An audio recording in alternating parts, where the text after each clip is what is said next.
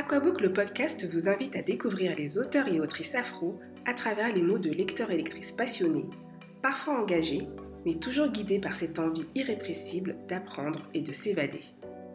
Chaque épisode d'Aquabook retrace le parcours livresque de l'invité et analyse son rapport à la lecture. Ensemble, nous tentons de définir ce qu'est la littérature afro et de saisir les contours de son infinie diversité. Retrouvez chaque semaine une conversation autour d'une thématique et d'un livre soigneusement choisi par mon invité. Une discussion qui, je l'espère, vous fera découvrir une littérature riche, faite d'expériences et d'histoires communes, portées par des plumes singulières venant des quatre coins du monde, de l'Afrique aux Antilles, en passant par la Caraïbe et sans oublier les diasporas africaines. Depuis 2018, Sandy, fondatrice d'Aben Africa, nous invite à libérer l'afro-curieux tapis en chacun de nous. Voyage, agenda culturel, chronique littéraire, la plus africaine des Antillaises ne chôme pas.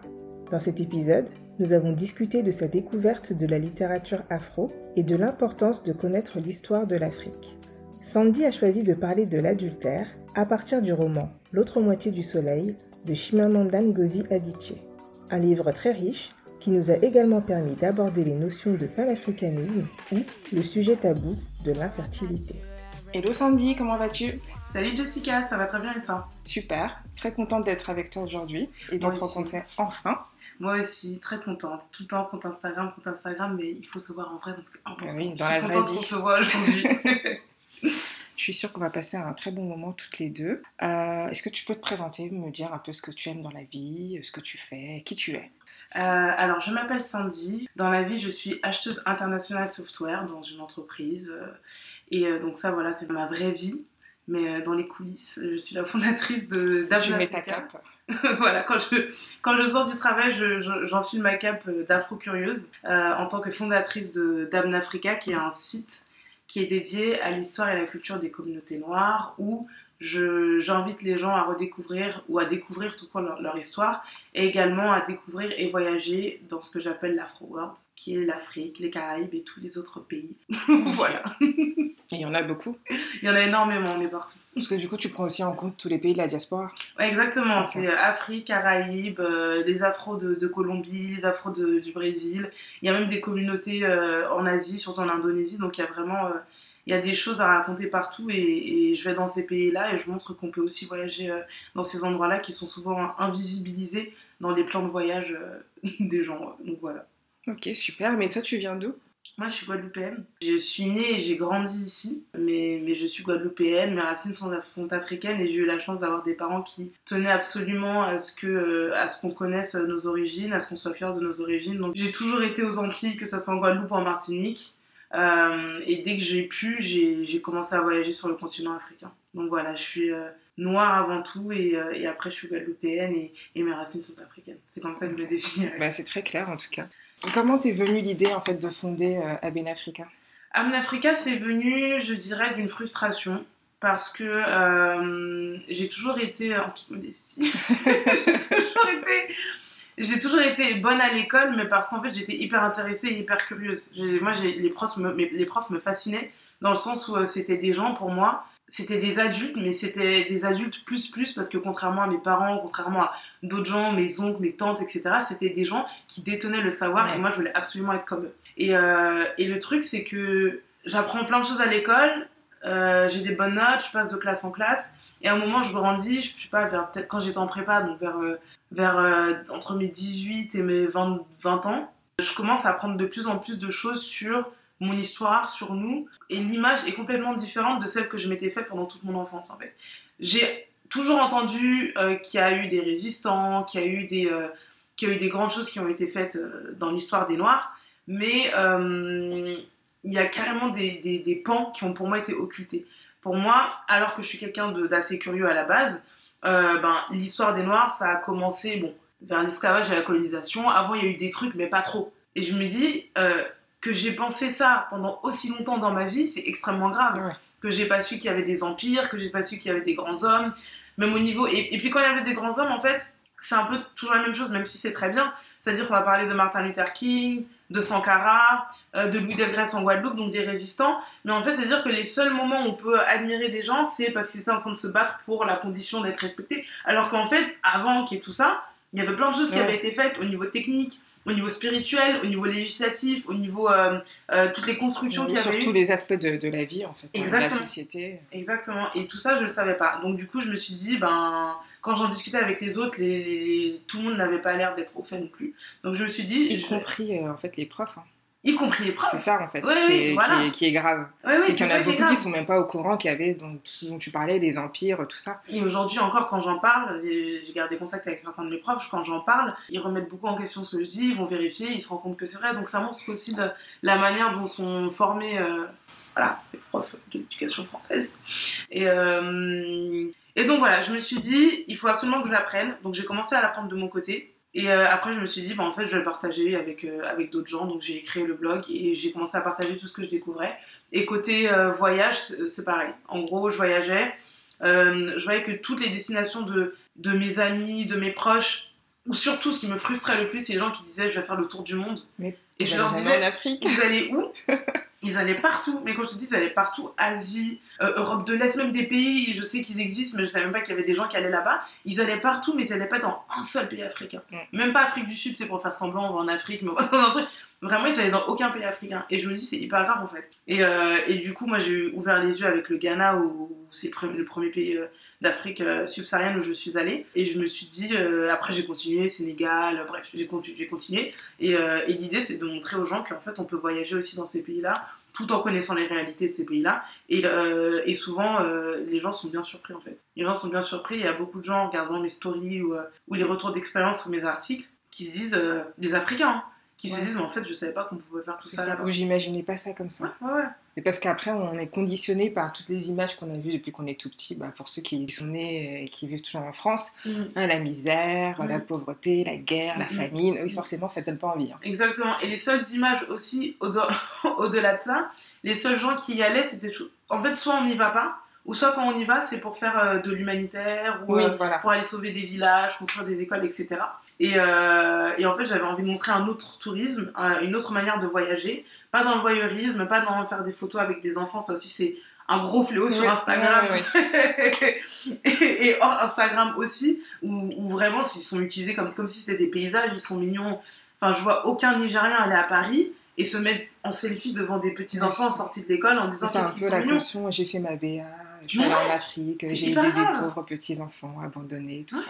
Ils sont parfois même pas abandonnés en plus. Mais ouais, Ouais, vraiment, c'est juste, je vois des, des petits enfants noirs, ils sont mignons, je vais faire des photos avec eux. Donc voilà, je voulais déconstruire tout ça. Je voulais montrer aux gens qu'il est possible de voyager en Afrique et leur donner des conseils s'ils veulent y aller, comment faire, euh, des tips pour les visas, euh, les endroits euh, euh, à visiter. Enfin voilà, En fait, euh, Sandy, agence de voyage pour l'Afro World. peut-être peut-être un jour on verra.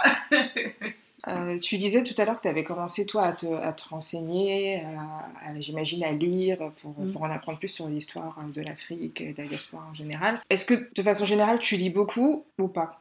Parce que bah, tu m'as dit que tu étais curieuse, donc j'imagine qu'un petit peu quand même. Alors, est-ce que je lis beaucoup? Je dirais oui et non. Pourquoi? Parce qu'en fait, dans Abn Africa, j'ai parlé des deux gros piliers qui sont vraiment le retour et apprendre notre histoire et le voyage. Il y a aussi l'Afro-Agenda dont j'ai pas parlé, mais euh, il y a un- un- une rubrique dans, dans, dans Africa qui s'appelle Afrobook.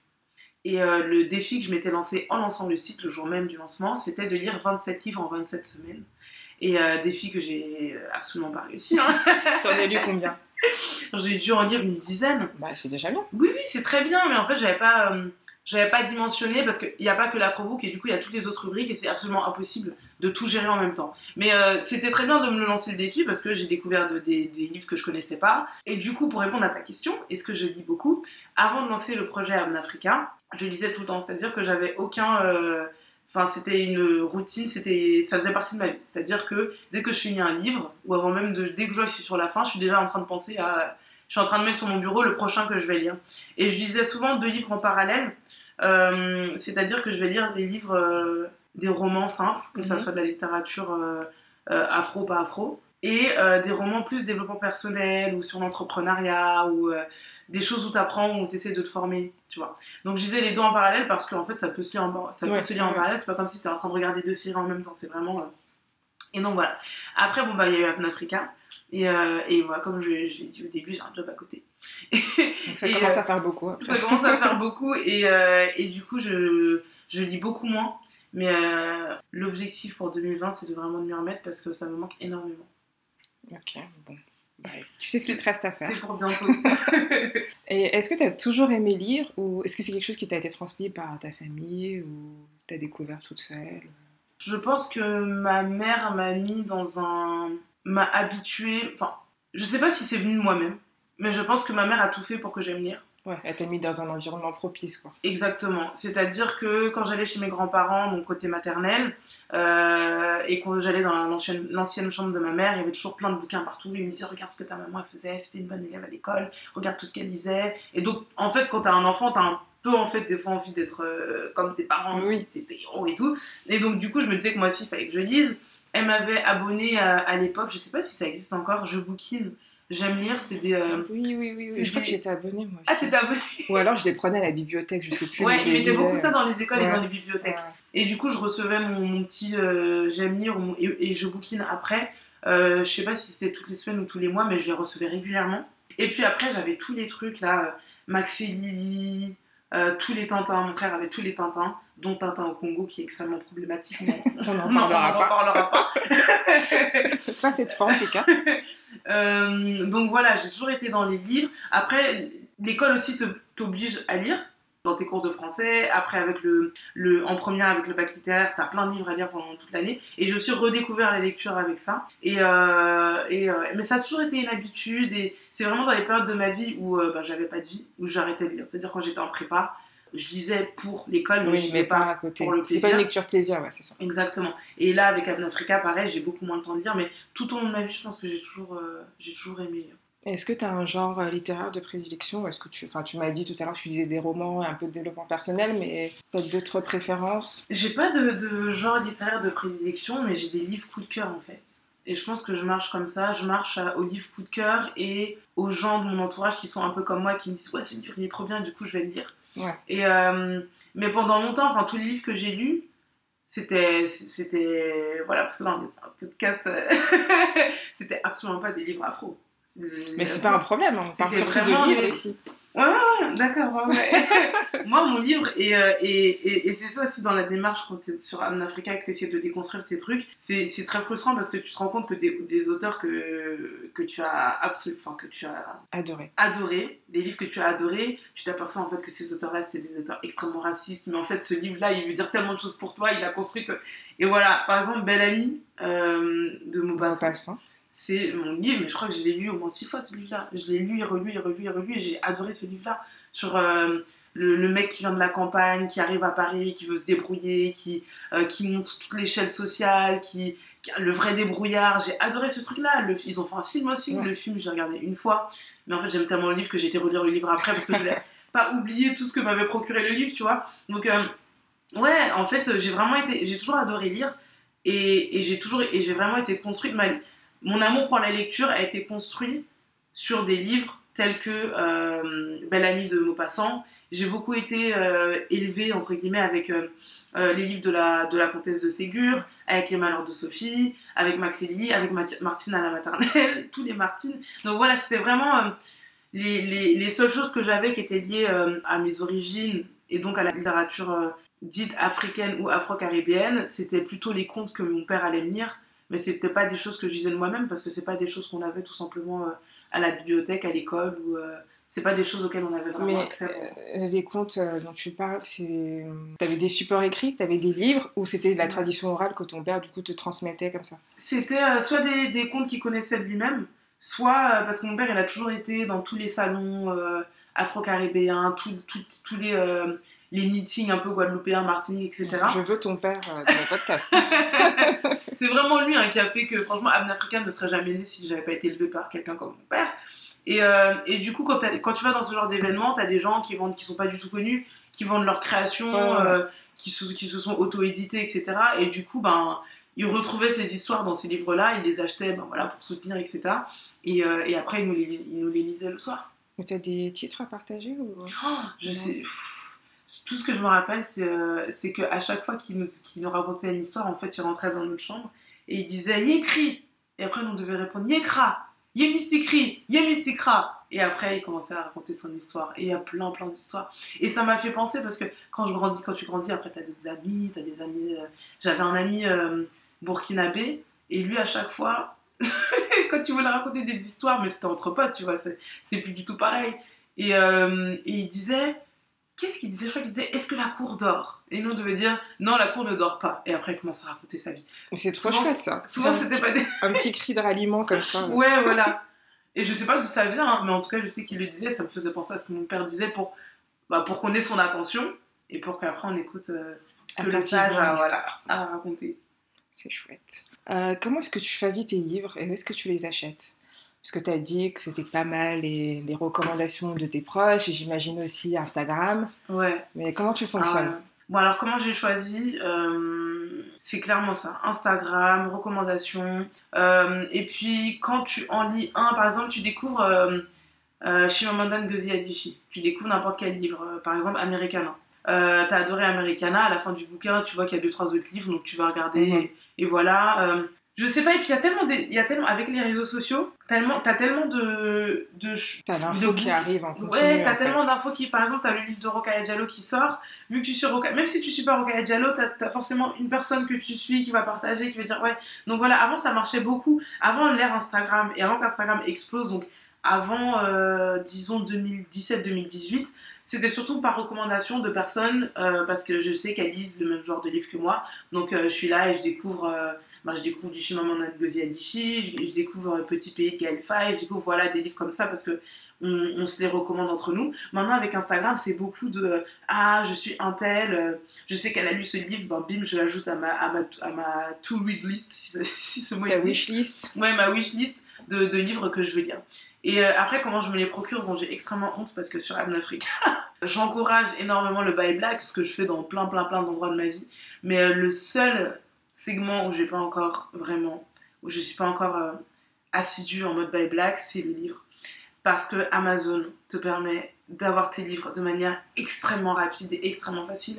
Et, euh, comme je vis une vie à 100 à l'heure, dès qu'il y a un livre que je veux absolument, je veux l'acheter tout de suite. Mais oui, t'as Et Amazon, je clique sur l'application euh. Amazon, je trouve, je fais acheter. J'ai pas besoin d'être, pas besoin d'être mon Si vous ne savez pas comment Amazon fonctionne, Non mais c'est tellement rapide. C'est comme si tu disais à ton téléphone, achète-moi ce livre, et le lendemain, le livre est dans ta boîte aux lettres. C'est Alors magique. que, mais oui, c'est magique.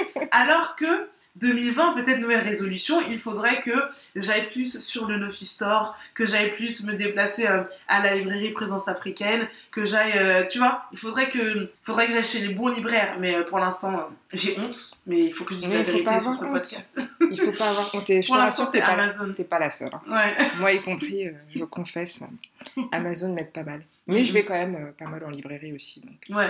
faut Et trouver puis un c'est pas la même expérience d'achat quand tu vas dans la librairie, tu peux découvrir d'autres livres que t'as pas forcément vu sur Instagram, mais qui sont tout aussi bien parce que ça marche beaucoup avec le marketing, avec le fait que, avec la visibilité, le fait que les gens en parlent. C'est Et t'as des livres qui, je suis sûre qu'il y a des livres qui sont, qui sont magnifiques et, et qu'on découvre pas parce que euh, parce qu'ils sont pas sur Instagram, ils sont cachés dans les librairies. Donc euh, il faut qu'on y aille. Ouais, il faut se déplacer aussi. Il Ouais. faut faire l'effort. Il faut faire Parce qu'on l'effort. peut avoir de belles, de belles surprises et faire de super découvertes. Ouais. Alors, on va passer à la partie où on va parler un petit peu plus de littérature euh, afro. Euh, si tu devais définir la littérature africaine, entre guillemets, euh, qu'est-ce que tu dirais? Est-ce que tu penses que c'est une expression qui convient? Est-ce qu'elle est problématique? Qu'est-ce que tu en penses? Alors, li- littérature africaine, c'est pour ça que je crois que je dis souvent littérature afro. Inconsciemment, c'est peut-être pour ça. Euh, c'est parce qu'en fait, c'est un terme qui, bah, pour reprendre des termes qui est un peu problématique selon moi.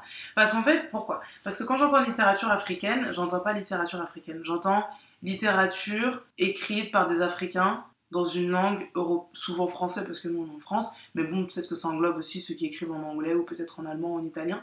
Mais euh, déjà, j'ai plein de choses à dire là-dessus. Déjà, C'est le but. j'entends beaucoup parler de littérature africaine et du coup on a tout de suite des auteurs, euh, Alain Mabankou, euh, euh, Léonore Amiano, etc. on a tout de suite des auteurs en tête, mais euh, littérature européenne ça veut ab- absolument rien dire. Littérature européenne, je vois pas ce que ça veut dire. Donc je- c'est donc c'est je- je- quand je- j'entends littérature africaine, j'entends encore euh, une expression qui est créée où tu as encore un référentiel auto-centré qui est européen et euh, comme si tu avais en fait la, la, littérature normale et en face tu as d'autres littératures dont la littérature africaine. C'est pour moi c'est une expression où tu catégorises et enfermes encore certaines personnes dans un, dans un style. En fait, quand tu entends littérature africaine, tu vas penser à quoi? Tu vas penser littérature écrite par des Africains, mais plus largement par des Noirs, parce que littérature africaine, tu, tu penses en fait aussi à Aimé Césaire qui est, qui martiniquais. Euh, souvent, tu t'attends tout de suite à certains thèmes, donc ça veut dire que c'est des Noirs qui écrivent soit sur le colonialisme, ou sur les indépendances, ou euh, sur l'identité d'homme noir, ou sur l'histoire africaine. Bon, voilà, surtout sur les mêmes thèmes. Et donc, c'est quelque chose qui enferme vachement. Et euh, j'avais été à une, conférence, mais ça fait très longtemps, je crois que c'était il y a 4-5 ans, avec Alain Mabankou. Bon, j'ai pas retenu grand chose de la conférence, mais une chose qui m'avait marqué, c'est que. Et, et j'avais pas vraiment réalisé. Et, et il avait dit que lui, en tant qu'auteur africain, on attend de lui qu'il écrive sur certains thèmes. Et euh, un de ses professeurs, euh, qui était écrivain également, avait sorti un livre sur, la rue, sur euh, une histoire qui se passait en Russie, où, où il neigeait, où voilà, il décrivait. Et en fait, personne ne l'a pris au sérieux parce qu'en tant qu'Africain noir, qu'est-ce que tu vas l'écrire sur la Russie, quoi. Pourtant, ça va déranger absolument personne qu'un homme ou qu'une femme européen, qu'un homme ou qu'une femme blanche parle des étés d'une petite ivoirienne. bon, déjà, même été, on peut me parler, on peut même parler d'été, on parle de saison, enfin, tu vois donc euh, ça, me, pose problème. Euh, autre chose qui me pose problème, c'est que dans le monde de la littérature, euh, le fait d'avoir inventé aussi le terme de littérature francophone, c'était aussi une manière de dénigrer une partie de la parce qu'en fait la littérature française c'est une, littérature francophone. Mais on sait tous que quand on parle de littérature francophone on parle de bah, des noms français qui vont parler de, de ce qu'ils veulent dans la langue française. Et c'est comme si c'était un peu inférieur à la littérature française. Donc il y a plein de trucs autour qui me dérangent. Et euh, au-delà du fait que ça me dérange, je trouve que c'est pas cohérent. Euh, je veux bien qu'on me parle de littérature afropéenne, par exemple, de courant afropéen, où tu as des, des, personnes qui sont nées et qui ont grandi en France, euh, ou alors qui, sont, qui ont grandi en Afrique, mais en tout cas qui sont noirs et qui ont évolué dans le milieu euh, européen et qui questionnent leur identité en tant que noirs, etc. Euh, pourquoi pas? Mais littérature africaine, c'est, je sais pas, je trouve que c'est peut-être une nouvelle mode pour éviter de dire littérature francophone parce que c'est aussi un terme qui a fait couler beaucoup d'encre. C'est un terme qui, voilà, c'est pas, c'est pas quelque chose qui me, qui me parle beaucoup et, et c'est pas un terme que je reprends souvent. Quel terme te semblerait le plus approprié? Parce que du coup, là, en parlant de littérature euh, afropéenne, mhm. euh, tu te concentres bah, sur le continent européen mhm. et sur toutes les diasporas. Mhm. Mais comment on englobe la diaspora euh, afro du monde Ouais, ben je me demande si on est-ce qu'on doit les englober en fait? Parce que euh, je parle je vais parler de ce que je connais parce que je suis absolument pas critique littéraire ou quoi que ce soit, c'est vraiment par rapport à moi mon rapport au livre. Euh, comme je l'ai dit tout à l'heure, moi comment le rapport que j'ai au livre jusqu'à mes 18-20 ans, c'était uniquement de la littérature française. Et donc on, apprenait on apprenait tous les courants, on apprenait l'humanisme, on apprenait quand on lisait du Balzac, on apprenait plein de choses au sein même d'une littérature, tu avais plusieurs courants, plusieurs manières d'amener des sujets, etc. Et en fait, euh, je pense que dans la littérature afro, est-ce qu'il faudrait dire littérature afro Ben là, tu as, plein de courants aussi, en fait. Tu as des auteurs qui vont parler, euh, qui vont faire que des, des, livres, de, des romans. Tu as des auteurs qui vont faire... Euh, qui vont faire des romans sur fond historique, ça j'ai l'impression, peut-être que ça existe, hein, mais j'ai l'impression que c'est vraiment un genre aussi, parce que par exemple Petit Pays, c'est un roman, c'est vraiment l'histoire de gens, et derrière, tu as euh, le génocide euh, Rwanda-Burundi qui est, qui, qui est mmh. Donc, euh, il y a beaucoup de livres, je trouve, comme ça aussi, d'afro-descendants de, de, qui écrivent des, des livres là-dessus. Donc, peut-être que c'est des courants qu'il faut mettre et qu'il faut englober autour d'une littérature qu'on dirait littérature afro. Mais euh, je, voilà, je sais pas. Tu vois Même littérature africaine, du coup, on est met où La littérature orientale, la littérature d'Afrique du Nord qui est très différente et qui va pas forcément aborder les mêmes thèmes. Donc, je sais pas, littérature des afro-descendants, littérature, mais au sein même, s'il faut euh, trouver un mot pour les désigner, désigner pourquoi pas, mais euh, garder euh, en tête que tout comme on dit que l'Afrique n'est pas un pays et que c'est un, continent avec plusieurs diversités, plusieurs pays, ben dans les courants littéraires de personnes qui viennent du continent africain au sens large, donc Afrique, Caraïbes et autres, et ben on a plusieurs courants. On a plusieurs courants aussi, on a plusieurs manières de raconter les choses, voilà. Il faut englober toute la diversité de la littérature afro, afropéenne. Très important. Je suis ravie de, ta réponse euh, sur la question. Parce que c'est pas problématique pour tout le monde, en fait, ce thème de, de littérature africaine. Et j'ai trouvé que c'était très clair. Ah. Ton point de vue était très clair, donc c'est cool. Et comment t'as découvert, avec quel auteur t'as découvert euh, bah, la littérature afro, je vais dire afropéenne Ouais. Euh, avec quel auteur? Ou autrice Ouais, bah alors du coup, je dirais qu'il y a eu deux phases dans ma vie par rapport au, à- aux livres écrits par des personnes noires. Euh, Il y a la phase ben, purement scolaire où euh, bah, quand tu es en, je sais pas, peut-être euh, fin collège ou lycée, euh, on te parle peu des noirs, mais quand on t'en parle, c'est toujours les deux mêmes, Sangor, Césaire, Césaire, Sangor. Et donc du coup, on les voit dans des extraits de livres quand on aborde certains thèmes et tout. Et donc du coup, je les connais, mais j'ai pas forcément lu leurs livres. Mhm. Après, j'arrive en prépa, pareil. Je, je lis très peu de livres afro. Je pense que j'ai décou- j'ai vraiment découvert consciemment. Je me suis dit, je vais lire. Au final, j'ai découvert hyper tardivement, je me rends compte. Euh, C'est-à-dire euh, bah, Pour moi, j'ai découvert après mes classes préparatoires. Donc, euh, j'avais 20 ans. Ah, 20 ans, ça va encore. Hein. Ouais, mais. Euh... 20 ans, on est encore jeune. Hein. Puis ouais, même, même mais- à 30 ans, mais. non, you're right. Mais, tu as raison. Mais euh, une fois que tu, ah, que tu ouvres les yeux, que tu déconstruis pas mal de choses et que tu vois tout Oui. ce qu'il y a, Là, tu te dis, ah, tu te dis waouh, donc il y avait tout ça. oui, oui, oui. Et moi, j'ai découvert ça à 20 ans, alors que entre mes 0 et 20 ans, j'ai- je, je connais la littérature française et non française en long, large, en travers, des livres que j'ai relus six fois, comme je disais tout à l'heure, et je connaissais pas ça. Donc, c'est quand je dis tardivement, c'est par rapport à tout ce qu'il y a. Je trouve que c'est fou en fait, au final. Et, euh, et j'ai redécouvert, enfin, j'ai été consciemment sans que l'école me l'impose ou sans que, euh, ben voilà, sans obligation. C'est euh, Discours sur le colonialisme avec Aimé Césaire. Je pense que j'ai lu parce qu'il est tout petit. je l'ai lu, je crois, en 2-3 jours. Et, euh, et là, pareil, c'était vraiment un gros choc parce que, parce que je pense que à cet âge-là, t'as- tu, tu as beaucoup de questions aussi. Et je me suis dit, ce livre, j'ai regardé plusieurs fois la date, je me, je me rappelle plus quand il a été écrit, mais je me suis dit, donc ce livre existe depuis tout ce temps. Et ce t'en livre avais jamais répond- entendu parler. Oui. J'en ai entendu parler, Mais, tu Mais je l'ai jamais lu. Et du coup, j'avais pas conscience qu'il répondait à plein de questions. Et je me suis dit, c'est hyper grave parce que ce livre, il faudrait qu'on retrouve la date parce que je me sais plus quand il a été écrit. Mais euh, Aimé Césaire était déjà mort en tout cas. Je me dis, ce livre-là a, écrit, a été écrit il y a des dizaines et des dizaines- des dizaines d'années. Et il répond à des questions, à des problèmes que j'ai moi Ouais. encore aujourd'hui, qui suis né en, dans les années actuelle, 90. quoi, ouais. C'est hyper. euh, c'est fou en fait. Tu te dis que en fait, bah, rien n'a bougé. Ou alors peut-être que ça avait bougé et puis que c'est redevenu comme avant, mais ça te, ça m'a fait réaliser pas mal de choses. Voilà. Donc c'est avec Aimé Césaire. Euh, voilà. Mais je trouve qu'il y a un, un peu ce qui est bien, c'est que euh, en fait quand t'es jeune, quand je grandis et tout, t'es jeune et tout, et euh, souvent les auteurs noirs que tu connais, c'est des Aimé Césaire, c'est des, c'est des Senghor et tout, et du coup c'est des sujets qui sont assez sérieux. Ouais. Tu vois. C'est tu vas pas sujets- lire quand voilà. t'as quand t'as 20 ans, quoi. Ou Tu Exactement. vas pas tout comprendre, en tout cas. Exactement. Ou alors tu peux les lire, mais, euh, mais en fait, euh, t'as pas envie. En fait, t'as pas envie que constamment, dès que tu veux lire un, un, un, un livre écrit par des noirs, que ce soit forcément tout le temps ce sujet-là. Ou... Des fois, t'as envie de te détendre, Ouais. tu vois. Et ce que je trouve bien, et c'est peut-être avec les réseaux, les réseaux sociaux aussi, ça a poussé ça, c'est que maintenant, on a un peu euh, une deuxième vague d'auteurs afro. Et euh, je pense que euh, Chimamanda Ngozi Adichie, c'est vraiment euh, un des symboles où ben, tu lis des livres de- d'auteurs noirs et tu peux lire des livres euh, purement euh, pour te détendre, des livres euh, purement euh, historiques, Ouais, des livres des purement romances, sur la réflexion. ouais. Ouais, il y a tout, tu vois. Et tu restes dans euh, une, littéra- une- une littérature que tu as envie de découvrir, tu vois. T'es pas, pas là à te dire, ouais, mais si je veux lire des histoires d'amour, je suis obligée d'aller lire, je sais pas, du Victor Hugo, ou, tu vois. Donc, c'est ça que j'aime bien, c'est que maintenant, on a, on a le choix, en fait. Et c'est un choix qu'on peut-être qui existait, mais qu'on connaissait pas forcément quand j'étais au collège ou au lycée.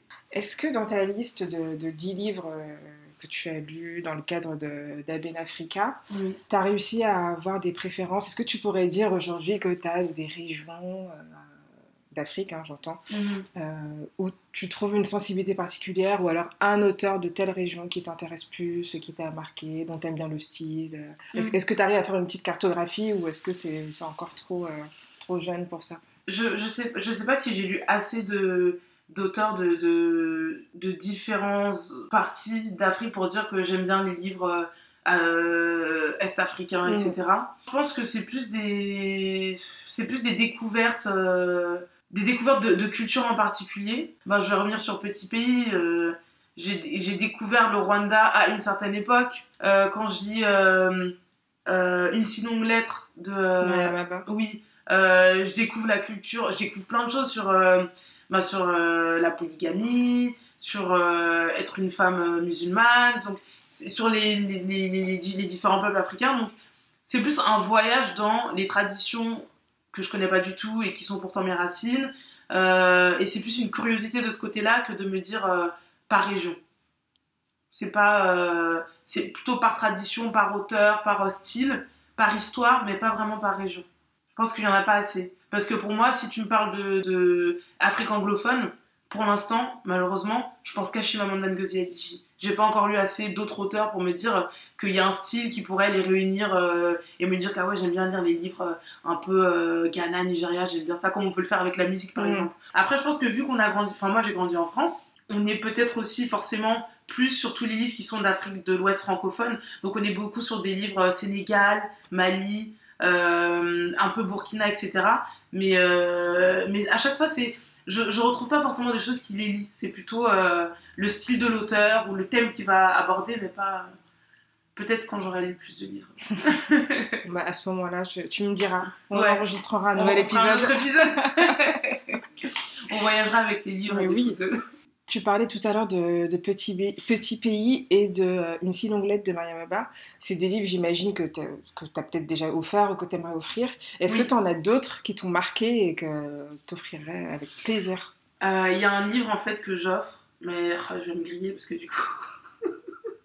je l'ai fait avec toutes mes copines. En fait, c'est un livre que j'offre à toutes mes copines qui sont enceintes. Dès qu'elles vont de grossesse, euh, je suis désolée, on repart dans, chez, maman, chez Maman Ngozi Adichie, mais elle a abordé tellement de thèmes, cette femme, qui est que voilà, elle est partout. C'est euh, dire Ijiawele euh, ou Manifeste pour une éducation féminine, féministe, pardon. C'est un livre pour comprendre comment il a été écrit. À cette époque-là, Chimamanda n'avait pas encore d'enfant. Et une de ses amies était enceinte, elle allait avoir une fille, et elle a demandé à Chimamanda, parce que Chimamanda est connue pour être une femme féministe, donne-moi des conseils pour que euh, je donne une éducation féministe à ma fille. Et euh, je trouve que ce livre est excellent parce que quand on parle de féminisme, on est souvent sur un féminisme qui ne qui va pas forcément nous ressembler nous en tant que femmes noires. Et euh, quand on va en parler, on va souvent dire oui mais ça c'est un truc d'occidentaux. Vous c'est les, gens qui ont grandi en Europe. c'est un truc à la mode, nous on n'a pas ça chez nous, etc.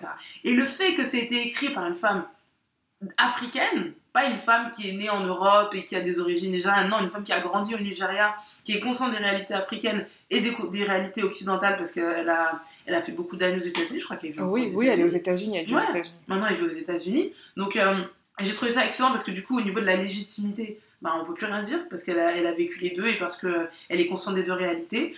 Euh, j'aime beaucoup ce livre parce qu'il est très court. J'aime bien les livres courts, on dit très c'est efficace. c'est efficace, tu vois. Si c'est pas un roman, et qu'on a des choses à dire, on n'est pas obligé de faire 600 pages non plus. Donc euh, j'aime bien parce que c'est hyper efficace. Et j'aime bien parce que du coup, son orientation est l'orientation d'une femme africaine et qui du coup, souvent, elle prend comme référentiel souvent euh, ses origines de famille beau. Donc ses origines nigérianes, ses traditions nigérianes, sa condition en tant que femme noire. Quand on parle de féminisme et qu'on est noir, c'est absolument pas la même chose. Pas absolument pas la même chose, mais il y a des spécificités qui sont vraiment différentes que quand tu parles de féminisme et que tu es une femme blanche et parfois même une, femme asiatique. Donc, euh, le fait qu'elle ait écrit ce livre, que ça a été écrit par une noire, pour les noirs et pour le reste du monde, parce que ce livre-là, n'importe qui peut le lire, hein, c'est pas. C'est pas uniquement pour les femmes noires, hein, c'est écrit pour tout le monde. Mais en tant que femme noire, oui, pour les hommes y compris, vraiment. Il est, ce livre est excellent. Et du coup, c'est un livre euh, que, qui était dans ma, dans, ma, dans ma liste de mon défi. Euh, que j'ai résumé sur Africa et que j'offre tout le temps parce que, euh, parce que euh, je pense que c'est vraiment un, bon guide quand on veut, quand on est jeune parent ou pas, même si on a des enfants un peu plus grands ou, qu'on va être parrain ou tata. C'est bien de le lire et c'est bien de, même pour nous, je trouve que ça aide aussi en tant que femme. À, à, se dire qu'on n'est pas, bon j'ai pas encore d'enfant, mais qu'on n'est pas juste une mère, qu'on est une femme aussi, qu'il faut penser à nous aussi. Ce livre est excellent en fait. Et je, quand je vois la taille du livre, je me dis c'est vraiment, vraiment, tout petit. Hein, On le lit en une heure ou deux ouais. max. Hein, ouais, moi je, ouais, je l'ai lu en court. Ouais, ouais. Et, et je me dis qu'en si peu de phrases, si peu de pages, qu'elle ait réussi à, à, traiter autant de sujets de manière aussi claire, c'est vraiment, c'est vraiment, c'est bravo. Et donc du coup, ouais, c'est ce livre-là que j'offre souvent. Bah, ça nous fait une excellente transition pour la, prochaine partie du podcast, puisqu'on va parler encore de Chimamanda. moi, ça me dérange pas parce que je l'adore. Donc, euh... c'est bon alors. Donc on peut y aller. Euh, de quel thème tu as choisi de parler aujourd'hui?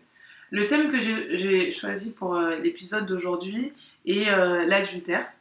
Attends, je fais un peu de bruitage parfois. J'aime bien les bruitages, pas dire ça, Jessica.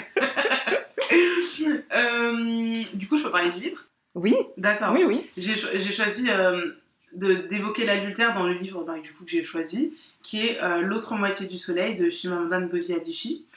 Euh, bah, comme on, en discutait un peu tout à l'heure, c'est un thème que j'ai voulu prendre, mais en fait, ce qui est incroyable dans ce livre, qui est euh, de loin un de mes livres préférés, c'est qu'il y a énormément de thèmes qui sont abordés. C'est peut-être aussi pour ça que le livre fait 700 pages, mais il y a énormément de thèmes qui sont abordés. Il n'y a pas que l'adultère, il y oui, y en a plein, on en, reparlera peut-être après. Mais euh, j'ai choisi de, de- de parler d'adultère parce que c'est un, un thème que je vois revenir dans peu de livres, ou alors c'est pas du tout traité de la même manière. Euh, c'est un thème aussi euh, qui a une résonance dans notre communauté, parce que souvent c'est euh, c'est un terme qu'on associe souvent à la communauté noire. Les hommes, les Antillais, les Antillais sont pas fidèles, les hommes noirs sont comme les, Congolais sont comme ci, les Ivoiriens sont comme ça, mais ne parle pas des Camerounais, enfin voilà.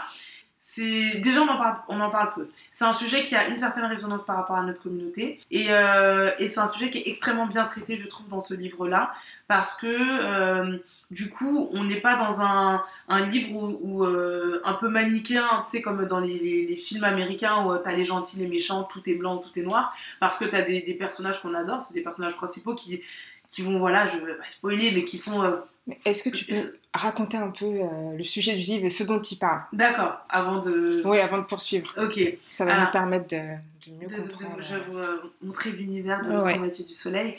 l'autre moitié du soleil, ça se passe dans le Nigeria des années 60, donc post-indépendance. Euh, les personnages, il y a beaucoup de personnages dans l'histoire, mais on peut dire que les personnages centraux, ce sont deux sœurs nigérianes qui ont, euh, qui ont euh, je crois qu'elles ont grandi, elles ont, elles ont grandi au Nigeria, mais elles ont fait leurs études euh, en Angleterre. Et donc là, en fait, elles sont de retour au Nigeria. Et on voit un peu la vie des deux sœurs en parallèle, deux sœurs qui sont euh, vraiment très différentes. Et euh, dans la première partie du livre, on, voit l'évolution euh, de ces deux sœurs-là. Donc on voit, on voit la bour- bourgeoisie nigériane. C'est un thème aussi que, enfin, moi, j'avais jamais lu de livre avec ce thème-là, parce que quand, on parle des post-indépendance, on parle tout le temps des colonisations. Voilà, on voit la bour- bourgeoisie nigériane, on voit la différence entre quand tu viens du village, quand tu viens euh, de la ville, etc. Euh, donc voilà, ces femmes évoluent euh, tranquillement dans leur vie. Et, en fait, ce qui est intéressant, c'est que tu as vraiment l'histoire de ces deux sœurs-là. Et bah, comme pour Petit Pays, en, toile de fond, on a la guerre du, du Biafra, qui est un conflit très occulté, que ce soit dans les écoles ici ou même de manière générale, je trouve qu'on parle peu. On connaît le Biafra, on, on- c'est un truc un peu connu, mais on sait vraiment pas. En fait, c'est un conflit qui a été euh, très médiatisé, donc Mm. euh, tout le monde, enfin tout le monde, je m'avance un- peut-être un petit peu, mais Mm. Quand on dit Biafra, ça évoque forcément des choses chez les gens, mais par contre, enfin, je pense Personne que personne ne sait. que c'est le Nigeria, que c'était une guerre civile, personne ne peut, ou très peu de personnes n'arrivent à situer euh, historiquement où est-ce que, enfin, Ouais. dans quelle année ça s'est dé- ça s'est déroulé et tout. Donc, c'est quand même un des conflits qui a été le, le plus médiatisé, mais pour autant, euh, Ouais, comme tu disais, c'est savent pas forcément le plus. euh, Ouais, et le moi, plus la première, je savais même pas, c'est en lisant le livre que j'ai découvert ça. Euh, donc voilà, c'est ce que je trouve intéressant. Et donc, euh, on voit un peu les différentes péripéties de, de ces deux sœurs-là, euh, qui sont euh, pas forcément ensemble dans le livre, et du coup, c'est bien parce qu'on voit les différentes euh, visions. Et donc voilà, première partie du livre, tout va bien. Deuxième partie du livre, c'est la vie sous la guerre, parce qu'en fait, l'héroïne fait partie du peuple africain qui est, qui est ciblé. Et en fait, elle part en exil avec son mari, leur enfant. Et, euh, et on voit l'autre côté, du coup, euh, on passe d'une d'une vie euh, nigériane aisée, voilà, privilégiée, à une vie dans l'exil. On essaie une survie en fait, c'est une survie. On, on essaie de continuer à vivre, on essaie de se marier, on, voilà, on essaie de faire des choses. Et, et en fait à chaque fois on est confronté pendant la deuxième partie du livre à, à des, à, au- à des horreurs et en fait c'est tellement bien présenté, tellement bien écrit, tellement bien expliqué, du coup tellement bien traduit parce que pour le coup celui, celui-ci je l'ai lu en français euh, qu'on a vraiment l'impression d'y être. On a vraiment l'impression, j'étais dans un film en fait. Je faisais exprès, je me souviens, je faisais exprès de rater mes stations de métro pour finir mes chapitres. Non, c'est extrêmement grave. J'adore entendu ça. Moi, ça m'arrive de les rater parce que je suis effectivement plongée euh, dans l'histoire, mais de faire exprès, non. non, non, je me souviens. Surtout vers la fin du livre, j'avais un anniversaire et j'ai fait exprès de rater la station. Fait, ah bah non, je, je, je, je veux plus aller à l'anniversaire. Bah je veux non, finir tu mon peux livre. pas te couper comme ça. C'est comme si tu regardes une série un épisode, c'est il reste 10 minutes et tu, tu pars au travail. Non, tu, tu vas, Ouais. tu vas regarder la fin, sinon t'es pas dans le même mood, tu vois. Donc j'étais obligée de finir le livre et ça m'arrive plein de fois, plein de chapitres. Donc euh, ouais, voilà, c'est un peu ça le- le- l'univers du livre. Je vais pas en dire trop parce que. On va pas spoiler, bah mais oui, bon, parce qu'il faut le lire. vraiment le lire. Il faut vraiment, vraiment le lire. Donc l'adultère dans euh, Ouais. moitié du soleil. L'adultère dans l'automatique du soleil. Qu'est-ce que c'est l'adultère pour toi? Oh bah l'adultère, euh, adultère, infidélité, euh, trahison.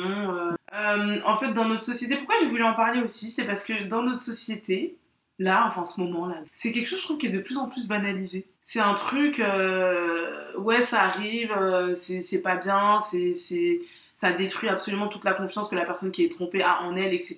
ou en lui. Euh, c'est aussi quelque chose. je sais pas comment le dire, mais c'est un truc comme une épée Damoclès qu'on aurait en tant qu'homme ou en tant que femme Ouais, au-dessus de la que- tête dans un couple, que ça peut arriver, on sait pas. Et, euh, et une fois que ça arrive, mais en fait, qu'est-ce qui se passe? Une fois que ça arrive, on est là à se dire ah ouais, mais moi si mon mec il me trompe, c'est mort, euh, euh, je le quitte, ou moi si ma femme me trompe, je le quitte. Et en fait, c'est pour ça que je trouve que c'est très bien traité dans le livre parce que c'est vrai aussi dans la vie. C'est que je suis pas du tout en train de dédonner les personnes qui trompent leur, partenaire, mais en fait, des fois, t'as tellement d'histoires autour de, de l'adultère, t'as tellement de, de choses qui se passent dans le couple et qui pourraient expliquer certains comportements. Des fois, un délaissement, des fois, le fait, le, le fait d'avoir été infidèle, c'est un cri pour que la personne en face euh, soit plus attentive Ouais, par rapport à toi et t'avais absolument, en fait, tu, ce truc-là voulait vraiment rien dire pour toi. Enfin, il y a tellement de choses autour de l'adultère. Et, euh, et ici, j'adore comment, dans le livre, j'adore comment ça a été traité parce que, euh, bah, comme je t'ai dit tout à l'heure, euh, c'est un personnage, on s'attend absolument pas à ce que ce soit ce personnage qui fasse euh, ce genre de euh, d'acte.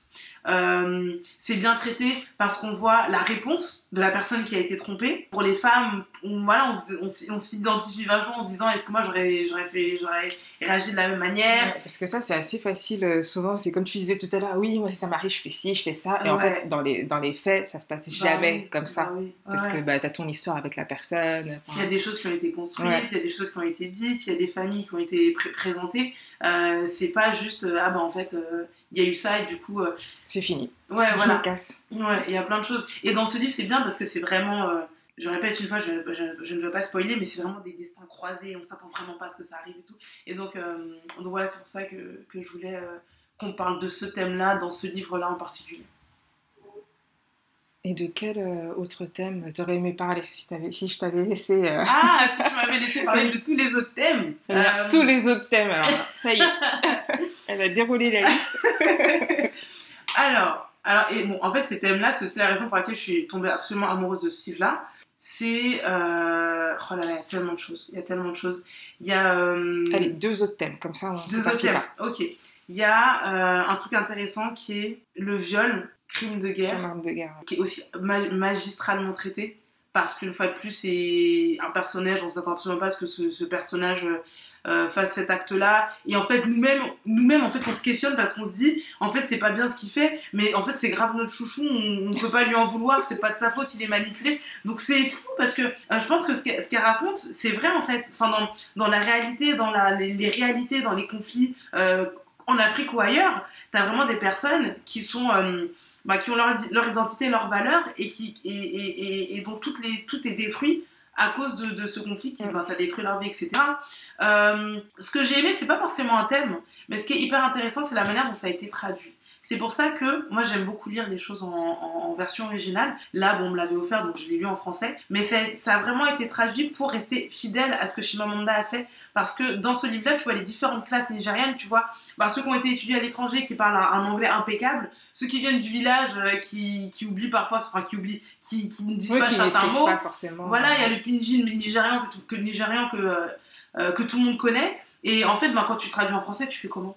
Et, euh, et la, la, la, la femme qui a traduit ce livre-là a vraiment voulu rester fidèle. Et euh, elle a gardé, elle a en fait, ce qu'elle a fait, c'est qu'elle a pris des expressions d'Afrique francophone pour que nous, en tant que francophones, noirs noir ou blancs, on, reste un peu dans l'univers. Ouais. Donc, euh, quand c'est euh, les personnages principaux qui sont de la classe bourgeoise nigériane parlent, mais ils parlent en français comme toi et moi, un français euh, soutenu ou normal. Par contre, quand c'est euh, le boy, comme ils appellent, qui vient du village, il va, il va, il va manquer certains mots comme euh, certains euh, le font en Afrique francophone, ou pas, pareil par rapport aux, expressions, par exemple, euh, quand tu arrives dans, je sais pas, dans une pièce en France, on va te dire bienvenue, ou quand tu arrives dans un pays, on va te dire bienvenue. Au Burkina Faso, par exemple, on va te dire bonne arrivée. Mm. On te dit pas bienvenue. Et il y a plein de petites expressions comme ça qui reviennent dans le livre. Et quand je les ai lues, je me suis dit waouh En fait, elle a vraiment respecté le truc, ouais. Parce que du coup, toi, tu les connais. Moi, je les connais parce que voilà. Mais ceux qui les connaissent pas, ça, leur permet de découvrir ça. Et ceux qui les connaissent, ils se disent waouh, elle a vraiment fait l'effort de, garder l'univers, l'univers africain dedans. Et donc, dernier thème, tu m'as dit, j'ai droit à un dernier thème. Oui, oui, oui. Ce que j'ai beaucoup aimé, et, euh, et, c'est le clin d'œil qui a fait chez, ben, Mamanda tout au long de l'histoire, c'est qu'en fait, as un personnage euh, dans le livre qui s'appelle Richard, c'est un Britannique, et il est, euh, en gros, c'est le copain d'une des deux sœurs. Donc c'est un blanc britannique. Et euh, c'est un blanc qui est euh, émerveillé par la culture nigériane. Et c'est ce qu'on pourrait appeler, c'est sur Instagram, il y a plein de mots maintenant, afrodescendance, euh, allié, etc., dans, dans, le thème de la déconstruction. Et c'est une personne qu'on pourrait considérer comme un allié, avec des entre guillemets, parce que c'est quelqu'un qui, bah, qui est pas nigérian, mais qui défend le fait que, ben non, au Nigeria, c'est pas que des sauvages. oui, tout ce que vous voyez dans les médias, c'est une seule partie de l'histoire, mhm. mais on montre pas tout, etc. Et donc en fait, pendant tout le livre, en toile de fond, lui essaie de d'écrire un livre sur le Nigeria, sur les cultures, sur les traditions, etc. Et en parallèle, tu as le boy qui n'a pas eu d'éducation, qui n'a pas été à l'école et qui aimerait euh, lire et qui du coup euh, euh, essaie de s'éduquer, soit avec Master, soit des fois avec Richard. Et j'ai trouvé que c'était magnifique à la fin parce que il y a eu un petit clin d'œil, ça n'a pas été dit directement, mais en fait, le message qui a, qui a été fait, c'était en fait, c'est pas à toi de raconter notre histoire, c'est pas à toi de raconter nos cultures, c'est pas à toi de raconter nos traditions, même si tu es un allié, même si tu es quelqu'un de bien, même si tu penses bien de nous. Maintenant, c'est à nous de raconter notre histoire. Finalement, tu n'es qu'un allié, quoi. Exactement, exactement. Et ça fait un gros clin d'œil à, tout ce qu'on racontait bah, au, début, euh, au début du podcast sur le fait qu'on nous a pas raconté notre histoire. Et quand on nous l'a raconté, c'était pas par nous, c'était par d'autres gens. Et du coup, qui forcément le racontent pas de manière objective mhm. et qui ont leur point de vue. Et du coup, même quand on parle d'histoire, et du coup, j'ai beaucoup aimé euh, ce qu'a fait Shimamanda parce que elle a réussi à même à, traiter ce sujet-là aussi. Donc voilà. Euh, j'ai complètement oublié de parler d'un truc sur l'adultère et il fallait absolument que je vous en parle. C'est pour ça aussi que j'ai, choisi. Donc euh, c'était la base. Comme d'habitude, j'ai oublié. il y a un article qui est sorti il n'y a pas longtemps sur nos filles, donc euh, Noir Fier, qui s'appelle L'infertilité, ce mal que l'Afrique conjugue au féminin. Et c'est vrai que de manière générale, dans la société euh, afro, non afro, euh, souvent c'est vers la femme qu'on se tend quand on dit que euh, un couple ne peut pas avoir d'enfants. Mais à l'époque des, des, rois et des reines, c'était parce que la reine n'était pas fertile. Alors que souvent, enfin pas souvent, mais ça pouvait être soit l'un soit l'autre. C'est vraiment maintenant on accepte que ça, peut être les deux. Et, et je trouve que ce sujet est aussi très très bien traité dans le livre parce que, une fois de plus, je vais pas spoiler, mais il y a beaucoup de liens entre le fait que un des personnages de l'histoire féminin ne peut pas avoir d'enfant, un autre personnage l'en tient vraiment pour responsable. Et, euh, ça traduit parfaitement cet article que j'ai lu qui est sorti il n'y a pas longtemps, où euh, dans, les mentalités, femme ou homme, un couple qui ne peut pas avoir d'enfant, toute la responsabilité, tout le poids est mis sur la femme. Ce qui est extrêmement frustrant quand on sait que ça peut être, ça peut venir des deux côtés. Et euh, voilà, dans le livre, on en parle de manière très intelligente, je trouve. La manière dont le personnage répond et, avance quand même et euh, vit sa vie de maman et euh, aborde la maternité. Est intéressante parce que de manière générale c'est un sujet qu'on n'évoque pas. C'est un sujet pour les femmes et, les couples qui n'ont pas forcément euh, qui n'arrivent pas à avoir d'enfants. C'est un sujet afro non afro qu'on évoque peu en fait. Et, et, là je trouve qu'on l'évoque de manière assez intéressante. Donc c'est une raison de plus pour, pour lire le livre. Pour lire, et pour voir comment elle est abordée dans des questionnements et dans des référentiels africains je serais très surprise, mais si jusqu'à présent vous n'avez toujours pas envie de découvrir ce livre, peut-être que l'extrait que Sandy a choisi de, lire va euh, achever de vous convaincre. En tout cas, je l'espère parce que si vous ne lisez pas, vous loupez vraiment quelque chose. On t'écoute, Sandy. Alors, je vais lire l'extrait. Donc, juste pour euh, mettre dans le contexte, comme je l'ai dit, on est dans, la, dans le Nigeria des années 60, post-indépendance. Et donc, tu as, comme un peu en France aujourd'hui, tu as les ceux qui sont enfin, qui vivent leur vie, et t'as ceux qui sont vraiment, euh, on veut un, un, Nigeria vraiment indépendant, et donc l'un des personnages principaux, Obenigbo, euh, à sa, clique de panafricains euh, qui veulent un Nigeria vraiment indépendant euh, économiquement, administrativement, législativement, etc., etc. Et donc là, ils sont dans le salon, chez, chez on le surnomme Master, ils sont dans le salon en train de discuter. Et donc voilà, je, je commence à dire. Nous devrions vraiment apporter une réponse panafricaine plus vigoureuse à ce qui se passe dans le sud des États-Unis. Master lui coupa la parole. Tu sais, le panafricanisme est essentiellement un concept européen. Tu t'écartes du sujet, dit le professeur Ezeka, qui secoua la tête de façon supérieure qui lui était coutumière. C'est peut-être effectivement un concept européen, dit mademoiselle Adebayo. Il n'empêche que si on considère la question dans une perspective plus large, nous appartenons tous à une seule race. Quelle perspective plus large? demanda Master. La perspective plus large de l'homme blanc Ne vois-tu pas que nous ne sommes pas tous pareils, sauf aux yeux des blancs? Master élevait facilement la voix, avait remarqué Ougou. Et à partir de son troisième cognac, il commençait à agiter son verre et se pencher en avant de plus en plus pour finir perché au bord de son fauteuil. Bien sûr que nous sommes tous pareils. Nous avons tous en commun l'oppression blanche, répliqua mademoiselle Adebayo d'un ton sec. Le panafricanisme est tout simplement la réponse la plus sensée. Bien sûr, bien sûr, mais ce que je veux dire, c'est que la véritable identité authentique pour l'Africain, c'est la tribu, dit Master. Je suis nigérian parce que l'homme blanc a créé le Nigeria et m'a donné cette identité. Je suis noir parce que l'homme blanc a construit la notion de noir pour la rendre la plus différente possible de son blanc à lui. Mais j'étais Ibo avant l'arrivée de l'homme blanc. Voilà.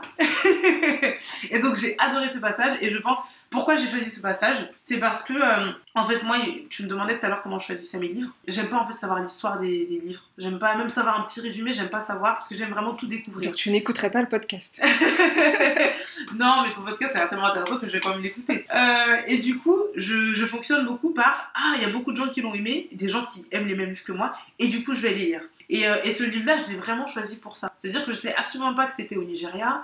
Euh, je savais pas que c'était sur la guerre du Biafra, mais je savais que ça avait beaucoup de, on avait beaucoup parlé, donc je me suis dit c'est sûr que je vais l'apprécier. Et c'est à ce passage-là où je me suis dit mais c'est mort, ce livre je vais le lire jusqu'à la fin, parce que même dans les littératures afro, je mets des guillemets parce qu'on a parlé du thème tout à l'heure, euh, même dans ces littératures-là, euh, on ne parlait pas de sujets comme ça de manière aussi radicale que la manière dont euh, en parle dans ce livre. Ou alors, on en parlait, mais uniquement dans des livres de réflexion, pas dans un livre de roman. si on, en, parle dans un roman, on va garder l'esprit léger, etc. Alors que là, bah, on, a, on lit une histoire et en même temps on est conscientisé, on lit une histoire et en même temps on réfléchit en se disant mais oui en fait c'est vrai ce qu'il dit tu vois et, euh, et ça c'est un truc qu'on entend de plus en plus ce fait que que les frontières, même si on le sait depuis toujours, mais ça revient de plus en plus. Parce que ça, ça fait partie des choses qu'on nous a quand même appris à l'école. Et oui, exactement. mais en fait, on nous l'a dit, mais ça s'arrête là. Quoi. on ne questionne pas le fait que les, frontières aient été tracées de façon bah aléatoire. J'ai rencontré un Burkinabé récemment, il me dit qu'il parle bambara, du coup il se comprend avec les Maliens parce qu'ils viennent du même peuple. J'ai une amie sénégalaise, quand on lui demande ce qu'elle est, elle dit jamais qu'elle est sénégalaise. Elle dit, je suis Peul du Sénégal. Mm. Et, parce que c'est sa réalité. Bon, réalité, après, c'est vrai que les Peuls, c'est un peuple qui ils sont très fiers. Ce que j'allais euh, dire, c'est quelque chose encore à part. Oui, voilà, exactement. Mais en fait, c'est ça, en fait, les vraies réalités africaines. Euh, parce que j'ai pas lu tout le passage, mais à la fin, quelqu'un lui rétorque Mais non, les tribus aussi, c'est européen. Non, les réalités africaines, dans les royaumes et les empires africains, c'était par les peuples. C'était les différents peuples, les différentes ethnies, même si j'aime pas euh, trop ce mot-là. Et, euh, et j'ai aimé que, euh, qu'elle en parle dès le début du livre, et j'ai aimé qu'elle en parle dans un livre qui, qui, est censé, même si on parle de guerre, qui est censé être léger parce qu'on parle aussi d'amour, de trahison, de voilà. Donc, ouais, il faut lire le livre. À qui tu le recommanderais? Je recommande ce livre à toutes les personnes. Alors, j'aurais, je, je, je vais pas le recommander qu'aux afro-descendants mais je recommanderais encore plus aux afrodescendants qui ont envie d'en connaître plus sur l'histoire. Pourquoi? Parce que avant tout c'est un roman. Avant tout c'est un roman, c'est pas un livre sur la guerre du Biafra. Mais souvent, euh, dans le cadre d'Amnafrica, il y a des personnes qui m'écrivent en me disant oui j'ai envie d'en savoir plus sur mon histoire, euh, mais euh, je sais pas par où commencer. Donc j'ai un livre que je leur recommande, mais ça peut être intéressant aussi d'avoir une approche romanesque, si je puis dire, de notre histoire ça peut être intéressant de, de, pour que ça soit pas que sérieux sérieux de se dire bah je connais très peu de choses finalement du génocide rwandais je vais lire petit pays. Je connais très peu de choses de la guerre du Biafra je vais lire l'autre moitié du soleil. Et, euh, et l'autre moitié du soleil ça va me poser un paysage ça va me poser un point de vue ça va me poser voilà je vais avoir euh, plus ça va me poser un imaginaire En fait, c'est va- la porte d'entrée qui va te permettre après de te poser les questions et de faire des recherches, euh, lire des essais ou autre. Exactement, ça va me poser un imaginaire qui va faire que maintenant je peux aller lire euh, un livre qui s'appelle euh, 960 pages sur la guerre du Biafra et sur l'histoire du Nigeria, parce que j'aurai un imaginaire, parce que ça aura voilà. suscité ta, curiosité. c'est compliqué d'apprendre l'histoire, c'est compliqué, c'est pas pour euh, l'histoire euh, l'histoire française, on apprend du CP jusqu'à jusqu'au bac. Donc c'est pas et donc euh, l'apprendre par nous-mêmes, ça peut être intéressant de prendre cette approche-là, c'est pour ça que je, je conseille aux approches descendants,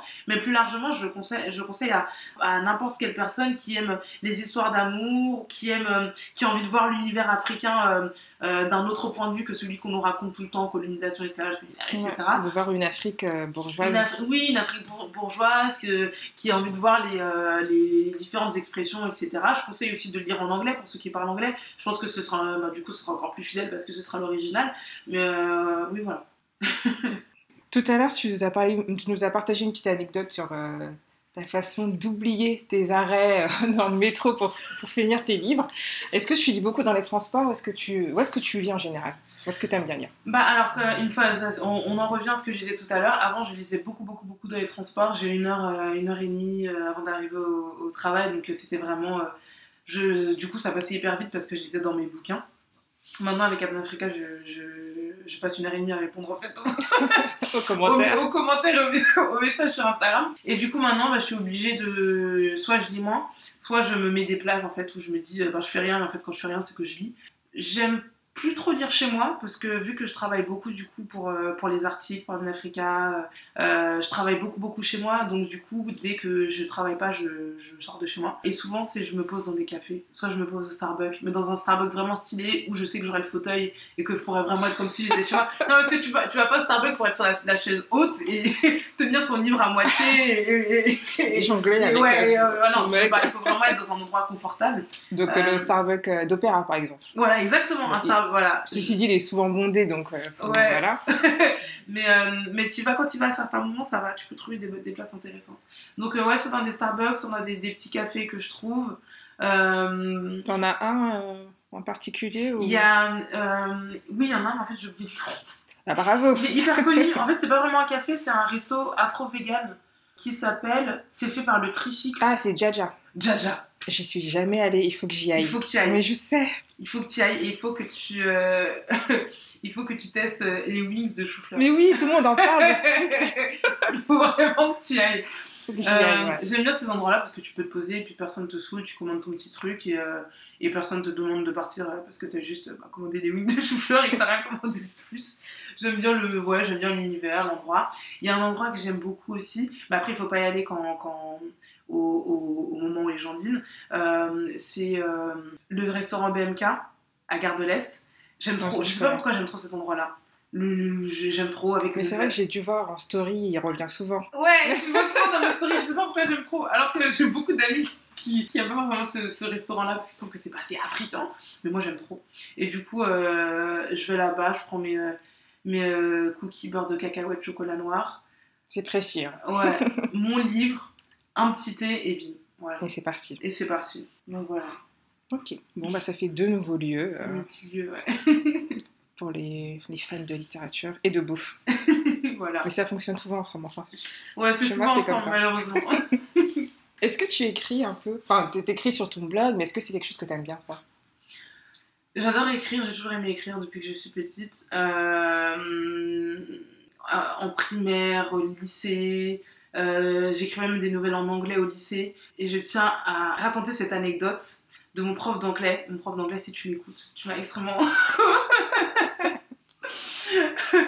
remis en cause beaucoup de choses dans mon enfance où j'avais écrit une nouvelle en anglais. Petite nouvelle, on devait tous faire ce devoir-là. Et en fait, le prof m'a rendu la copie en me mettant zéro. Et Oh, mon c'est prof m'a dit, la prochaine fois que tu vas chercher une nouvelle sur internet et que tu la recopies, t'emmènes directement chez les directeurs. Non, il pensait que tu avais plagié alors que ça venait de toi. pensait Parce que c'était tellement bien écrit. Donc d'un côté, bon, je pense que c'est avec le recul où je me suis dit, ah bah, ça voulait dire que franchement j'avais une vraie plume et tout. Bah en plus en anglais, une langue qui n'est même pas la langue maternelle. Mais sur le coup, moi, j'ai pleuré toutes les larmes de mon corps. J'ai été voir ma mère. Zéro. Ma mère voulait bien, bien évidemment aller voir le corps professoral, mais j'ai dit non, non, c'est pas grave, je m'en fous et tout. Mais euh, oui, j'ai toujours aimé écrire. J'ai toujours aimé écrire. Des petits, des- bon, oui, j'ai toujours aimé écrire. Et tu te souviens de quoi parlait ta nouvelle euh? Euh, Oui, je m'en souviens très bien. C'était sur l'histoire d'une femme qui fait un avortement en fait. Et euh, c'était au lycée, c'est ça? Ouais, j'étais au lycée. Et ben voilà, c'était vraiment tout le processus de quand ses parents m'ont. C'est absolument pas, je tiens à le dire, euh, une histoire que, que, que j'ai vécue. C'est absolument pas un truc perso. Mais on, on voit tout, tout en fait, euh, le jour où ses parents la, la jettent de chez elle, qu'elle se retrouve chez son copain qui finit aussi par la- la- l'abandonner. et, euh, et elle finit, bah, elle finit par mettre, fin, mettre fin à la grossesse. Et euh, bon voilà, en toute modestie, c'était c'était joliment expliqué, joliment raconté. Et euh, il y avait plein de fautes d'anglais, donc il aurait pu comprendre que c'est pas moi qui l'avais écrit. Mais euh, donc voilà, c'était ça l'histoire. il y avait rien d'afro, rien de... Et aujourd'hui, si tu devais écrire un livre, tu parlerais de quoi? Donc déjà, il y a un livre pour 2020 qui est prévu sur l'Africa. Ah yes Mais par contre, c'est absolument- c'est pas ouais, une petite exclue, mais c'est pas un livre euh, s'écrit. Disons plus que c'est un concept littéraire, vous verrez quand ça sortira. Euh, mais c'est pas un truc où il y a un travail de. euh, un travail euh, d'écriture, de forme, c'est autre chose. Mais s'il fallait vraiment écrire dans le sens raconter une histoire ou même raconter l'histoire avec un grand H, ce que j'ai toujours voulu faire et c'est vraiment le temps qui me, qui me manque, euh, c'est de raconter l'histoire de ma grand-mère ou de mes grands-parents. Toute l'histoire en fait de quand ben, de, de la Guadeloupe des années du coup des années 30-40 euh, jusqu'à euh, jusqu'à leur arrivée ici et euh, leur confrontation parce qu'on a beau dire la Guadeloupe c'est la France, la Guadeloupe c'est la France, la Guadeloupe culturellement c'est absolument pas la France. Donc tu arrives dans une Guadeloupe qui est pas du tout au même niveau en termes insta- infrastructure. Donc Mhm. mes grands-parents ils découvrent le téléphone, découvrent euh, la télévision couleur, il y a plein de choses qu'ils découvrent. Et, euh, et donc voilà, le fait de d'être parce que nous en tant qu'afro-descendants et avec Rokhaya Diallo et d'autres gens, on voit qu'on a encore plein de problèmes aujourd'hui en France, mais imaginons eux à leur époque, ceux qu'ils ont eu. Et mes, pa- mes grands-parents ont toujours voulu que ma mère soit dans une, dans une bonne école, donc elle était toujours dans des écoles où il y avait que des blancs. Mm. Euh, elle était à Paris, elle était. Et donc euh, à chaque fois qu'ils me racontent leur histoire, je me dis mais euh, il faut que- il faut il faut que ça il faut que ça reste tu vois il faut que ça garde il faut que euh, que moi aussi je puisse en raconter à mes enfants et, euh, et puis même la Guadeloupe de ces années là et, et ma, ma grand-mère en fait ils sont ils sont 12 dans leur dans leur famille 12, en- 12 enfants et j'imaginais un truc qui est 12 chapitres et que ce soit À chaque fois, de vue, ouais, enfin, je sais pas pour te dire que j'ai vraiment j'ai même j'ai même déjà pensé à co- comment je le ferais. Bon, il n'y a plus mais pour l'instant ouais pour l'instant je, je, je fais déjà ce que j'ai déjà prévu on verra. Ouais, J'espère que ce projet va se concrétiser parce que ça m'intéresse. ah, ah, Ouais. ok J'aime Voilà. bien avoir les, les récits comme ça de, des grands-parents, surtout quand on y a encore accès, parce que Mhm. c'est des paroles après qu'on perd. Il n'y a, pas- a toujours la transmission, donc ce serait bien d'avoir un, un support euh, qu'on puisse transmettre et partager avec d'autres personnes. Donc, Ouais. euh, t'as intérêt à l'écrire. Bon, rendez-vous en 2021, parce que là, 2020, c'est déjà Ouais, c'est un peu trop court. Euh, si tu devais rencontrer un auteur ou une autrice euh, noire, qui choisirais-tu et pourquoi? Et qu'est-ce que, de quoi vous parleriez? Hum, alors, bah alors, deux choses. Déjà, je, ah, je sais pas, j'hésite entre deux personnes, mais je vais choisir. T'hésites entre qui? J'hésite entre. Ben, c'est pas vraiment des auteurs, ils sont pas, elles sont pas juste autrices, euh, elles sont plein d'autres choses. à- Elles sont plein d'autres choses. Euh, donc j'hésite entre Rokhaya Diallo et euh, Christiane Taubira. Parce qu'en fait, je suis absolument fan de leur répartie, de la manière dont elles s'expriment, de la manière dont elles répondent en tant que femmes noires sur des plateaux à, à majorité blanc, voire même d'hommes blancs, et euh, sur des sujets qui les touchent personnellement parce que souvent ce sont des sujets, parce que comme beaucoup de choses sur les, plateaux de télé français, euh, souvent on les ramène à leurs con- conditions de femmes noires, ou pour Okaya Diallo, conditions de femmes musulmanes.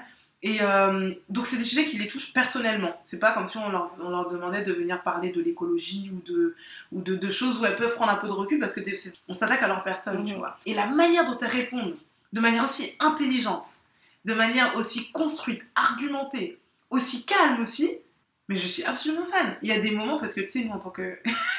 moi, c'est toute une histoire, les shampoings et moi, et moi, quand je fais mon shampoing, ça peut durer euh, 4, 5, 6 heures des fois. Et euh, il y a un moment, vraiment, en fait, je mettais YouTube, Christiane Taubira, et j'écoutais tous les Ouais, plateaux télé. laissais tout défiler. J'étais tout défilé parce que j'adore en fait comment elle parle. Et franchement, si s'il y a un génie qui vient et qui me demande les vœux euh, hors financiers, etc., euh, moi, je dis je veux la répartie, je veux un mix de Christiane Taubira et de Rokhaya Diallo. Je veux parler comme elle quand on me parle de choses qui me touchent et euh, au lieu de m'emballer, de parler vite et de dire oui mais non ceci, oui non cela, parler de manière argumentée où les personnes en face ne peuvent rien dire. Si tu regardes, c'est sou- souvent Rokhaya Diallo qu'on voit euh, en ce moment euh, sur les réseaux sociaux, dans les, sur les plateaux de radio, etc. quand tu vois la manie, enfin ce qu'elle dit, ce qu'elle raconte, les gens en face se, se retrouvent vraiment bêtes en fait parce que ils pourraient gagner euh, s'ils disaient ça à des choses comme des personnes comme, comme moi par exemple. Et que- encore, je suis pas sûre. T'as pas mal de réparties aussi. hein. Ouais, bon, ça se travaille, ça se travaille, mais elles, elles ont vraiment ce truc-là. Et j'avais envoyé un message un jour sur Instagram à pour lui dire co- co- combien je l'admirais. Et, euh, et je disais, comment vous faites euh, pour, avoir, pour parler comme ça? Et elle me disait que euh, c'est beaucoup de travail et beaucoup de préparation, en fait. Et c'est vrai, bon, je m'en doutais, mais bon, le fait qu'elle me le dise, je me suis dit, Et qu'elle te réponde. ouais, qu'elle me réponde tout court en fait. Parce qu'en fait, ce qu'elle disait, c'était que bah, sur les plateaux de télé, c'est des sujets où bah, c'est de la préparation. En fait, je pense que euh, tu as des thèmes où tu sais forcément qu'on va venir te chercher là-dessus. Bah, T'as des, surtout des elle. questions, bah, surtout elle, t'as des questions, tu sais forcément, et du coup tu te prépares, déjà tu te prépares en, en, en lisant énormément, en apprenant énormément, et ensuite aussi euh, en préparant des réponses ciblées à des questions auxquelles forcément tu sais, euh, tu sais que ça va arriver, tu vois. Et euh, en fait je suis, je suis vraiment fan de ces femmes-là. Et euh, bon, bah, j'espère les rencontrer un jour. Je pense que ça, je, pense que ça peut arriver. Bah oui, ça peut arriver. hein. Une Mais séance de dédicace, Ouais. ou un event, euh, Mhm. ça peut se faire. Bah, J'espère que ça sera pour toi en tout cas. Moi aussi. On arrive à la dernière question. Déjà, c'est Ben vite, oui. c'est passé vite. hein. Bah, On aurait pu rester là encore euh, longtemps, je pense.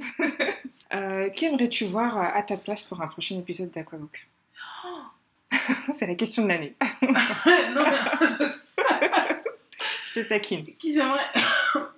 Mais ça peut être quelqu'un de pas connu ou pas Ah oui, oui, mais bien Ah sûr. bah, je t'ai dit tout à l'heure que j'aimerais bien avoir ton papa. D'accord. euh, Ok, bah alors je sais absolument qui je veux voir. Alors je sais absolument qui je veux, donc il n'y a aucune hésitation. En fait, souvent j'hésite et j'avais peur de te faire perdre ton temps. Mais là, je sais absolument qui je veux, que ce soit une de mes amies, collègues, tout ce que je veux, qui s'appelle, elle s'appelle Fatimata. Euh, elle a un podcast qui s'appelle Miro- euh, Miroir Podcast. Et en fait, cette femme, c'est l'effet miroir maintenant même. L'effet miroir, Ouais. Oui, exactement. ouais, je connais. Ah, tu connais podcast, Mais je cette fille-là, euh, bah, du coup, pour la petite anecdote, je savais absolument pas qui c'était. On, est- on travaillait, quand je te dis, dans le même, euh, même boîte, même étage, presque même service. Et en fait, on se parlait pas trop. Et à un moment, j'ai lancé Abn Africa. Et tu sais, quand tu vas quand es sur Insta, tu suis un peu les gens qui font la même chose que toi ou qui sont dans le même univers. Mhm. Et donc, du coup, j'ai suivi l'effet miroir euh, tranquillement. Et, et je regarde la photo, je suis Je la connais. J'envoie un message, je lui dis euh, Bonjour, t'es vraiment le sosie de quelqu'un que je connais et tout. Moi, j'étais sûre que c'était elle, mais je voulais pas euh, être à, trop être dans la brutalité, sachant que je parlais pas trop au travail, tu vois. Et après, elle fait Sandy, c'est toi, Africa Oh, il faut trop qu'on se voit et tout. Et depuis, bah, en fait, euh, on se parle tout le temps, on se voit des notes vocales C'est tout le trop temps. chouette, mais des coïncidences comme ça. Mais oui, enfin, dire, toutes les entreprises qu'il y a en France, tous les étages, je, je travaille vraiment dans une grosse boîte, tous les étages et tous les bâtiments qu'il y a dans ma boîte, on était au même étage, même service. Et euh, on faisait des choses qui se ressemblaient et en fait on le savait même pas. Et en fait c'est depuis qu'on le sait que voilà. Et cette fille-là, j'adore en fait, j'a- j'adore la manière dont elle s'exprime aussi. Euh, c'est une vraie pipelette. Quand elle me fait des notes vocales sur WhatsApp, c'est des podcasts. Ah, bah, voilà, super, c'est ce qu'il me faut. et, et, euh, et, euh, c'est hyper intelligent ce qu'il dit, ce qu'elle dit. Elle a beaucoup de culture, beaucoup de, de background, beaucoup de références. Ce qu'elle dit, moi je pense que si je devrais, le- si je devais le dire, il faudrait que je me prépare aussi. Et, et elle en fait, ça chante de manière très naturellement. Et puis elle a une voix, elle a, elle vraiment une voix de podcast aussi, une voix douce, une voix que t'aimes bien écouter, tu vois. Donc du Tout coup, j'aimerais me bien, j'aimerais c'est Fatimata. Fatimata. Bon, bah, Fatimata des femmes. Alors, J'aimerais beaucoup euh, entendre ce qu'elle a à dire. J'aimerais beaucoup savoir le livre que je choisirais. Bon, moi, il n'y a plus qu'à. il n'y a plus qu'à. Mais Sandy, je te remercie beaucoup Merci pour euh, ce moment qu'on a passé toutes les deux, de m'avoir accueilli dans ton super appart. Vous ne voyez pas et vous verrez pas. je le garde pour moi, mais son appart est trop chouette. C'est gentil, merci. Donc, euh, C'était un vrai plaisir d'échanger avec toi. c'est gentil. Et je te souhaite euh, bah, de d'écrire la, la biographie de, de tes grands-parents et de rencontrer Rokhaya Diallo et Christiane Tebira. Je me le souhaite aussi. Merci beaucoup. À bientôt. À bientôt, Jessica. Salut. Vous venez d'écouter Aquabook et je vous en remercie. Si cet épisode vous a plu, n'hésitez pas à vous abonner pour ne rien manquer de l'actualité. Ce podcast est le nôtre. Je le vois comme un espace où nous découvrons et apprenons ensemble grâce au merveilleux pouvoir des livres. Alors, pour prolonger notre voyage, n'hésitez pas à me faire des suggestions, à laisser des commentaires ou une note sur votre application de podcast préférée. Partagez vos découvertes littéraires et discutons ensemble sur Instagram at aquabook ou par mail aquabook.podcast@gmail.com. À très vite.